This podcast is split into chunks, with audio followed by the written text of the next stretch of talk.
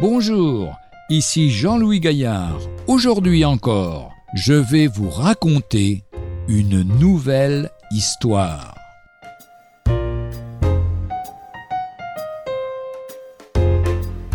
Puissance de la parole de Dieu. C'était à une réunion de témoignages. Un homme se leva, tenant à la main un Nouveau Testament. Mon histoire n'est pas ordinaire, dit-il.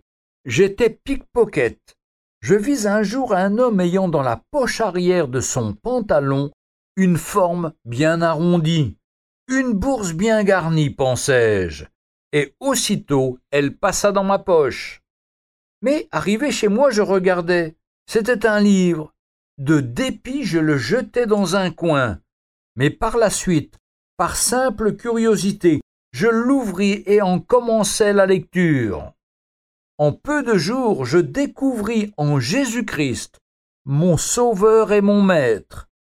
À l'ouïe de ce témoignage, un colporteur de la Société biblique qui était présent fut très intéressé, et à l'issue du service, il demanda à voir le Nouveau Testament en question. C'était bien celui qu'il avait porté sur lui pendant des années et qu'il avait considéré comme perdu. Cela met en évidence le pouvoir de la parole de Dieu pour transformer les vies des hommes. Qu'a-t-elle fait dans ta vie? L'épître de Paul aux Romains, au chapitre 1, verset 16, nous dit Je n'ai pas honte de l'Évangile, car c'est la puissance de Dieu pour le salut de quiconque croit.